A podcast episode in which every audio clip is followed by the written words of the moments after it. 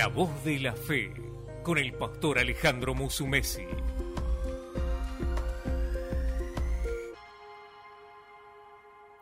Hola familia, ¿qué tal?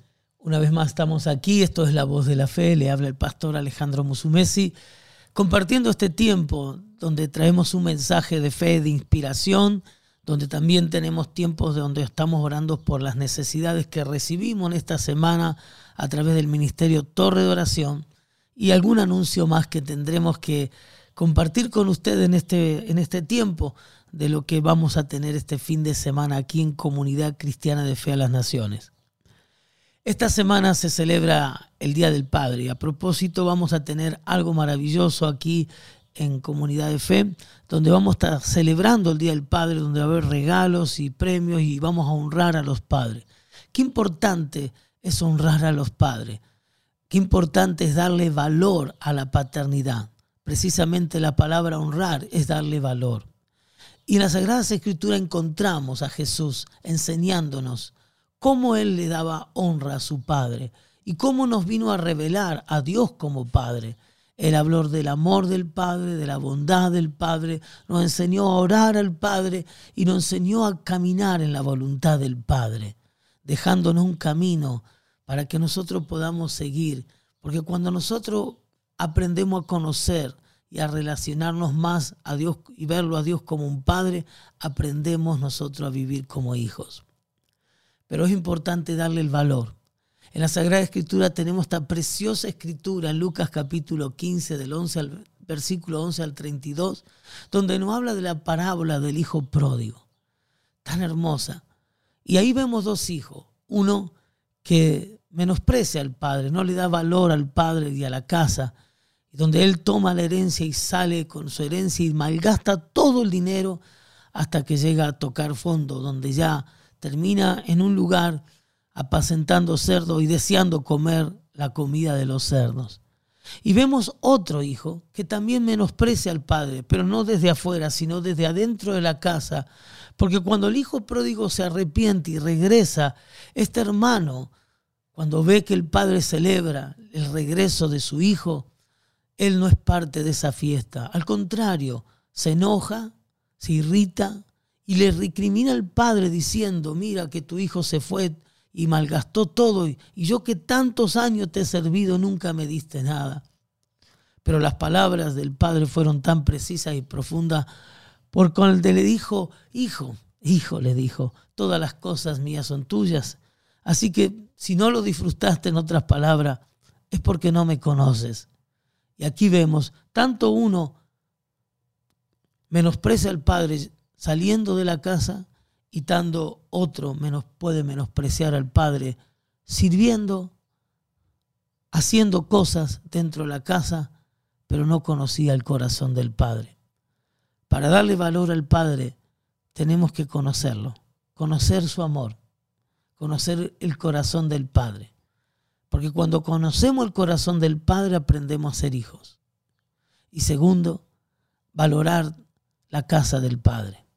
No solo conocer el corazón del Padre, sino al Padre y la casa. Cuando el hijo pródigo volvió en sí, lo primero que él se dio cuenta cómo él estaba viviendo fuera de la casa del Padre, a dónde había terminado y había llegado hasta abajo, porque a veces hay que llegar hasta abajo y pegar abajo para darnos cuenta, y se dio cuenta de tres cosas. En la casa de mi padre hay un padre, hay una casa, y, los y, y en la casa de mi padre hay abundancia de pan. Hay tres cosas, un padre, una casa y abundancia de pan. Pero hay mucho más, porque cuando Él regresa, lo que encuentra en el Padre es ese amor incondicional. Cuando lo abraza, lo besa. Le da un vestido. El vestido tipifica o simboliza la identidad. Cuando uno aprende a conocer a Dios como Padre, uno recibe la identidad de hijo. Segundo, le pone el anillo nos da la potestad de ser hijo de Dios. Tercero, les calza los zapatos. Cuando nosotros aprendemos a ver a Dios como un Padre, no solo tenemos identidad, no solo tenemos autoridad, pero nos calza un zapato que habla de propósito, un propósito y un destino que, que el Padre traza para cada uno de sus hijos.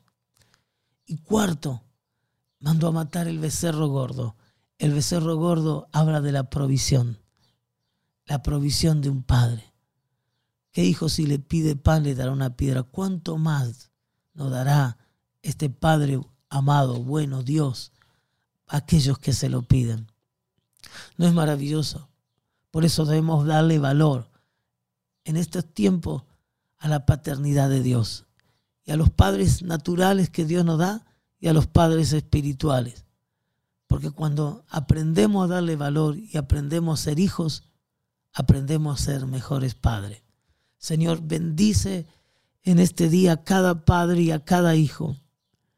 Y hoy se cumpla tu palabra a través del espíritu profético de Elías que vino a unir el corazón de los padres a los hijos y los hijos de los padres. Hoy ese es el Espíritu Santo que une el corazón de los padres a los hijos y de los hijos a los padres.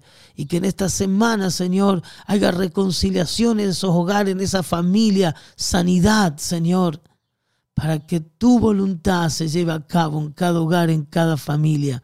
Y la bendición de Abraham se establezca, Señor, en cada familia de las naciones de la tierra.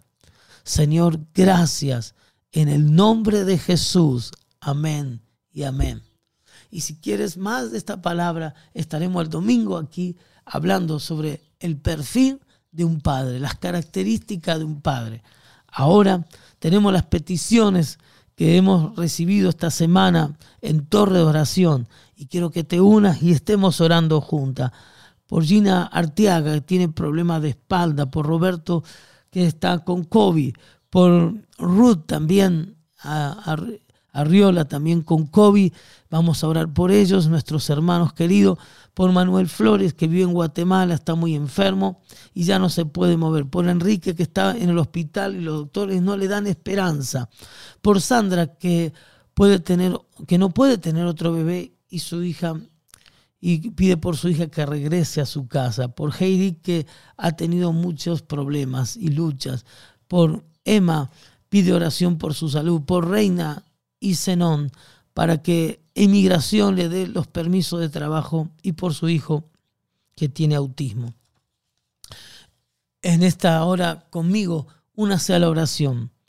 Si nos ponemos de acuerdo con Dios, con la palabra y con nosotros entre hermanos. Oremos en este día y ponemos, Padre, cada petición en tus manos. Elevamos estas peticiones, Señor, y pedimos por cada una de ellas, Señor.